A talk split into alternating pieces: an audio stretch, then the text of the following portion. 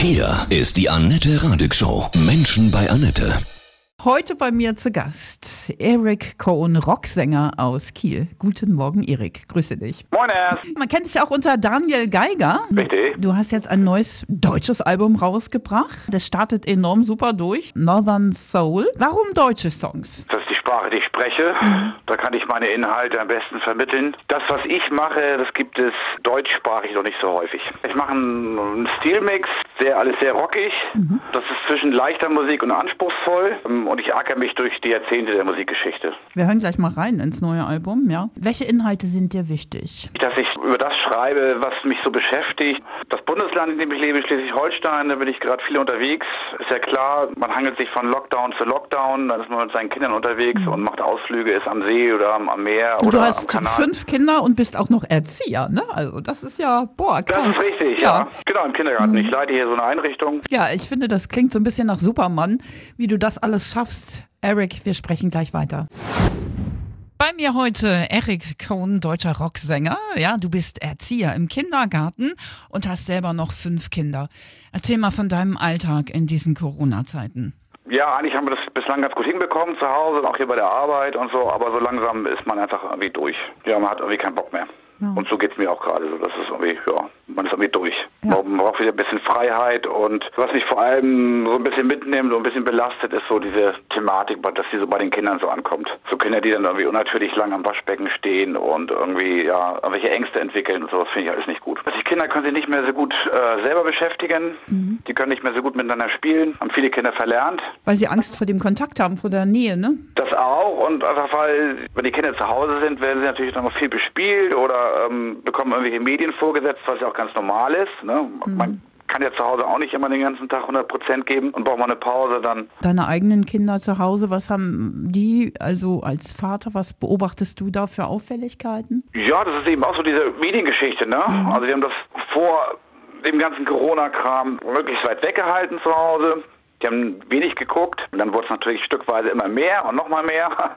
Und dann wurde es abends mal eine Stunde und ähm, ja, mittlerweile fordern die das schon ganz schön ein. So, ne? Und Tablet hier und, und gucken da und dann gibt man ihnen doch nochmal das Handy in die Hand und guckt sich irgendwelche Fußballvideos an oder so, aber irgendwie. Du, äh, ich, ich versuche so viel wie möglich mit denen einfach rauszugehen. Laufen, Natur, was ne? erleben, zu spielen am Wegesrand, Stöcker, Steinchen, Blätter, sich damit irgendwas bauen dann möglichst, möglichst die Kinder damit allein, alleine zu lassen, mich nicht so viel einzumischen in das kindliche Spiel. Was glaubst du, was wir alle, irgendwann wird es ja mal vorbei sein, aus dieser Zeit Wichtiges mitnehmen? Wie wir miteinander umgehen wahrscheinlich, ne? Du meinst, dass wir wieder uns mehr intensiver zuwenden, authentischer werden, so mit mehr Herz und so? Genau, und das, das auch, allgemein der Umgang miteinander und sich ähm, ja, miteinander klarzukommen, ne, sich selber ein bisschen zurückzunehmen. Wir hören jetzt von deinem neuen Album Northern Soul, Schleswig-Holstein. Das ist eine richtige Hymne an, an dein Bundesland, ja? Genau, Was magst du an Schleswig-Holstein am liebsten? den Ostseekanal zwischen Brunsbüttel und, und Kiel. Das ist teilweise ein bisschen so wie in, in, in Südfrankreich oder sowas. Und ich mag natürlich die Ostsee und die Nordsee vor allem. Wir kennen dich auch unter dem Namen Daniel Geiger, ja. Warum hast du jetzt so andere alter Egos äh, für, für deine Musik gewählt? Och, ist wahrscheinlich so ein, so ein Stück Realitätsflucht.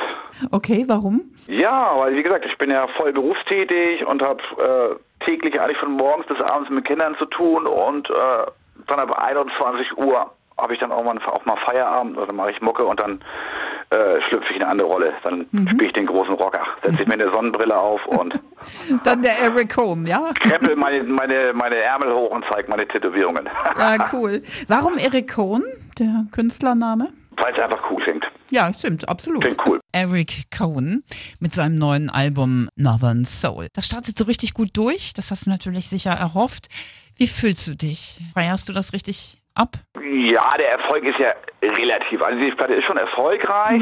Man nimmt ja als Künstler, wenn man eine gute Platte macht, so in diesen Zeiten und mit den Möglichkeiten, die ich habe, also ich mache ja DIY, do it yourself. Ne? Ich habe keine große Plattenfirma im Hintergrund, kein, keine Leute, die da riesig Geld reinbuttern. Dann kannst du halt, kommst du halt eine Treppenstufe voran, sozusagen, mit jeder Platte. Ne? Kommst Ja. du ein bisschen weiter, kannst ein paar Leute mehr generieren, die zu deinen Konzerten kommen, verkaufst ein paar Platten mehr. Jetzt mit der Platte habe ich schon so, würde ich mal sagen, anderthalb bis zwei Treppenstufen genommen.